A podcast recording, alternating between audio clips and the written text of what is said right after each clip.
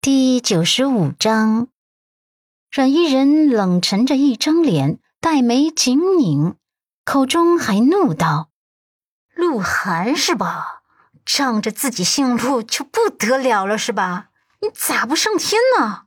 我今天就动手了，能咋的？我有些好奇，陆家二小姐这脸蛋扇起来会不会比较有手感呢？哎呦，这人从小吧就是个孤儿。”没少跟人打架斗殴，这一巴掌下去，指定给你打毁容啥的。陆家二小姐，你可得做好心理准备呀！他这浑身散发出的大姐大气势，当真是把鹿晗吓得肝颤。鹿晗很小的时候就被领养进了陆家，接受的自然是陆家的贵族教育，时刻保持着高贵和优雅。别说是打架了，就连跟人吵架都鲜少发生。在这大庭广众之下，他若是真的被打了，是断然不能还手的。他得保持形象啊，不能还手，就意味着要吃亏的挨打。心高气傲的他，若是当众被打，多丢人！心理阴影面积该有多大？他脸颊都吓得变色变形了。而捂住脸颊的两只手被阮伊人粗暴的扯了下来，眼看着伊人的巴掌就要落下来了，他哇的一声哭了起来：“啊！救命啊！妈，阮南希，你们快拦住他！”失控无比的他哪里还有半分平日里的高贵和冷艳，简直是狼狈不堪。叶婉柔这些年同样也是养尊处优的。哪里见过这样的架势？自己生怕惹火上身，吓得后退了好几米远。鹿晗懵了，泪流成河。在这关键时刻，阮南希上前拉了伊人一把，对他使了个眼色，压低声音：“差不多就得了。”他倒不是真想救鹿晗，只是说到底，鹿晗头上也冠着个“鹿”字。若是伊人真的动手打了鹿晗，传出去。陆家脸上也无光，说不定还给伊人招惹来麻烦。所以呢，最聪明的做法就是吓吓鹿晗，压压他的锐气。而他暗示伊人把矛头从叶婉柔身上转移到鹿晗身上，也是怕人诟病，说他们两个晚辈目无尊长。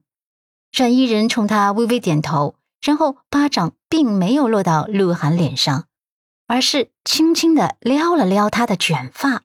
勾起唇角，冷笑：“陆家二小姐这就怂了，不过是开个玩笑而已啊，至于哭成这样吗？嗯，看来呀，你也是个欺软怕硬的主儿。现在法治社会，我哪能知法犯法呀？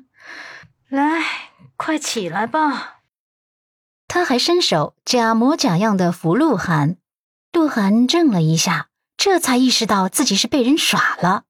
他眼泪婆娑的眸子里迸发出一抹愤怒，伸手推开伊人，狠狠地瞪着伊人。叶婉柔这才微微的松了一口气，继而连忙殷勤的上前关心道：“涵涵，你没事吧？啊，脚有没有崴到？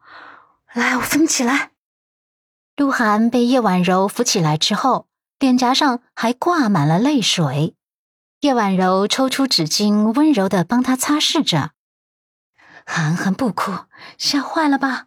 不哭了，不哭了啊！鹿晗委屈的扑进叶婉柔的怀中，委屈的哽咽着。阮南希眉眼垂下，凉凉的看着这一幕。乍一看，真是母女情深。可事实上，遇到危险的时候，叶婉柔是明哲保身的。边上的营业员早已退到一边，尴尬的看着这一幕。鹿晗自觉失态后。连忙吸了吸鼻子，稳了稳情绪。阮依人扭头看着南希，笑着问道：“南希小仙女啊，这沙发我们还要吗？”阮南希还没有来得及点头，就听到鹿晗这个好了伤疤忘了疼的，又阴阳怪气的道：“少装蒜，要不要可是钱说了算的。你们买得起吗？你们有钱吗？”阮南希只觉得。鹿晗无药可救了，刚被吓得那么惨，转脸又开始逞口舌之快了。不过呢，既然鹿晗同志想要找虐，那么他也不介意成全他一回。想到这里，他努力绽放出清甜柔美的笑容，对着营业员道：“麻烦开单，这样的布艺沙发我们订三十套。”营业员愣了一下：“呃，三三十套吗？”阮依人跟阮南希同时点头，笑容盎然：“没错，三十套。”鹿晗蹙眉，不可置信道：“你你哪来这么多钱？”他大概的扫了一眼一套的标价，这个牌子的布艺沙发真的很贵。他不相信阮南希和这个该死的孤儿能消费得起三十套。只见阮南希从钱包中抽出一张铂金卡，然后递给营业员：“刷卡买单，谢谢。”营业员笑容满面的去刷卡了，剩下鹿晗跟叶婉柔震惊在原地。阮南希转眸看着鹿晗，浅笑。妹妹，你说的没错，我是没钱。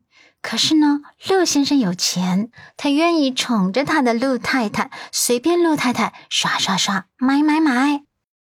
鹿晗的脸一下子刷白一片，内心极度的火山快要爆发出岩浆了。当着叶婉柔的面，他却只能死死的咬住下唇忍着。刷好卡之后，南希将那张卡收进钱包中。挽着伊人，轻柔的笑道：“妈妈，妹妹，我们还要买点其他东西，再去别处逛逛。再见啦！”在路过鹿晗身边的时候，他还刻意压低声音，用只有两个人能听见的声音道：“